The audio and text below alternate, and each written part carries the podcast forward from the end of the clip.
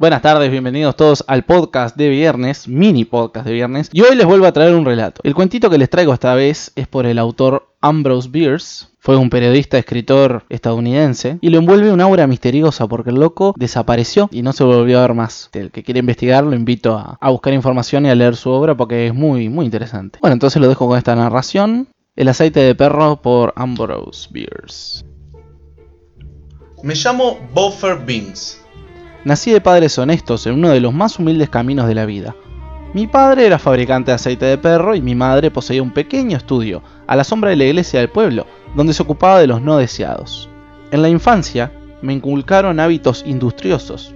No solamente ayudaba a mi padre a procurar perros para sus cubas, sino que frecuentemente era empleado por mi madre para eliminar los restos de su trabajo en el estudio. Para cumplir este deber, necesitaba a veces toda mi natural inteligencia, porque todos los agentes de ley de los alrededores se oponían al negocio de mi madre. No eran elegidos con el mandato de oposición, ni el asunto había sido debatido nunca políticamente, simplemente era así. La ocupación de mi padre, hacer aceite de perro, era naturalmente menos impopular, aunque los dueños de perros desaparecidos lo miraban a veces con sospecha que se reflejaban hasta cierto punto en mí.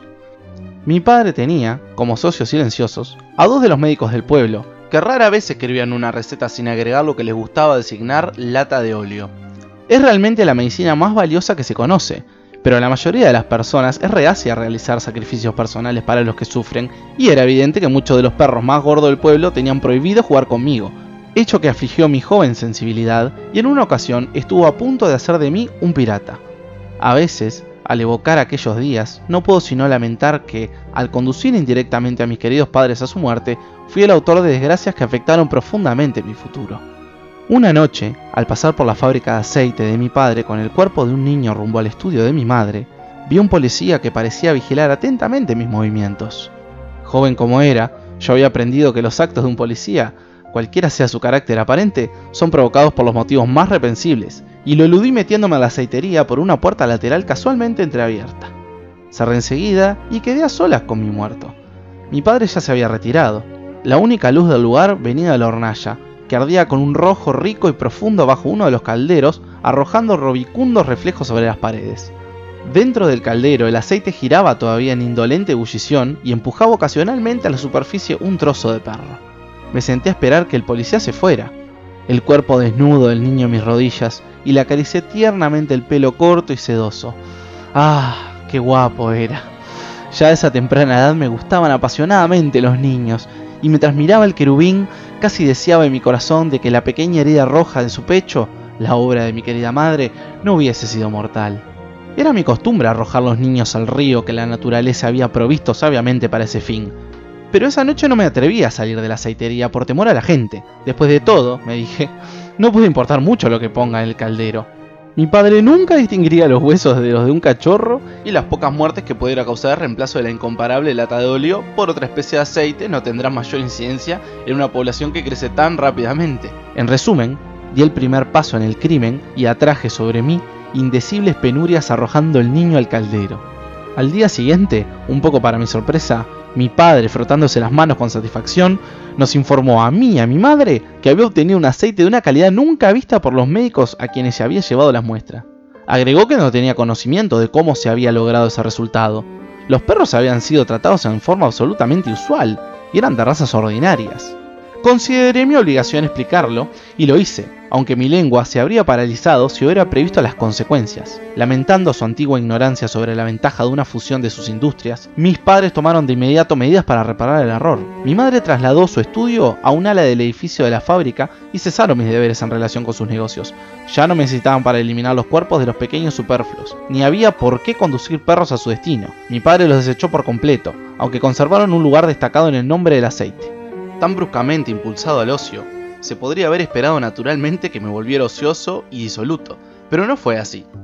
La sagrada influencia de mi querida madre siempre me protegió de las tentaciones que acechan a la juventud, y mi padre era diácono de la iglesia.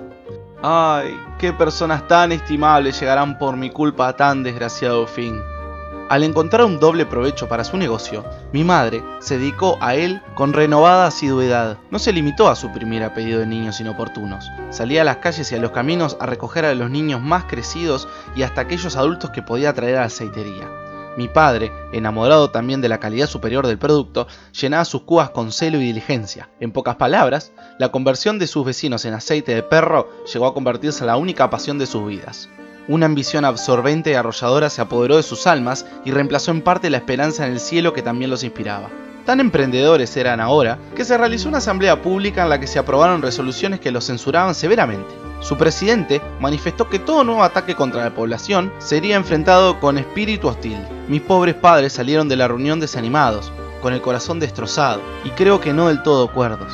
De cualquier manera, consideré prudente no ir con ellos a la aceitería esa noche y me fui a dormir al establo. A eso de la medianoche, algún impulso misterioso me hizo levantar y atisbar por una ventana de la habitación del horno, donde sabía que mi padre pasaba la noche. El fuego ardía tan vivamente como si se esperara una abundante cosecha para mañana.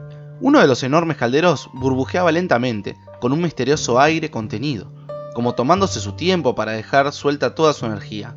Mi padre no estaba acostado, se había levantado en ropas de dormir y estaba haciendo un nudo en una fuerte soga. Por las miradas que echaba a la puerta del dormitorio de mi madre, deduje con sobrado acierto sus propósitos. Inmóvil y sin habla por el terror, nada pude hacer para evitar o advertir. De pronto, se abrió la puerta del cuarto de mi madre, y los dos, aparentemente sorprendidos, se enfrentaron. También ella estaba en ropas de noche, y tenía en la mano derecha la herramienta de su oficio, una aguja de hoja alargada. Tampoco ella había sido capaz de negarse el último lucro que le permitían la poca amistosa actitud de los vecinos y mi ausencia.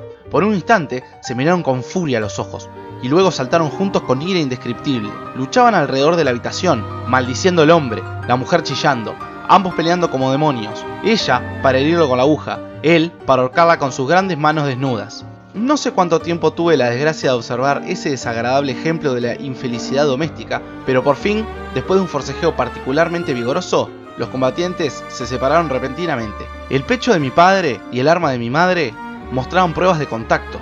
Por un momento se contemplaron con hostilidad. Luego, mi padre, malherido, sintiendo la mano de la muerte, avanzó, tomó a mi querida madre en los brazos desdeñando su resistencia, la arrastró junto al caldero hirviente, reunió todas sus últimas energías y saltó adentro con ella. En un instante, ambos desaparecieron, sumando su aceite al de la comisión de ciudadanos que había traído el día anterior la invitación para la asamblea pública. Convencido de que estos inafortunados acontecimientos me cerraban todas las vías hacia una carrera honorable en ese pueblo, me trasladé a la famosa ciudad de Otumwi, donde se han escrito estas memorias, con el corazón lleno de remordimiento por el acto de insensatez que provocó un desastre comercial tan terrible.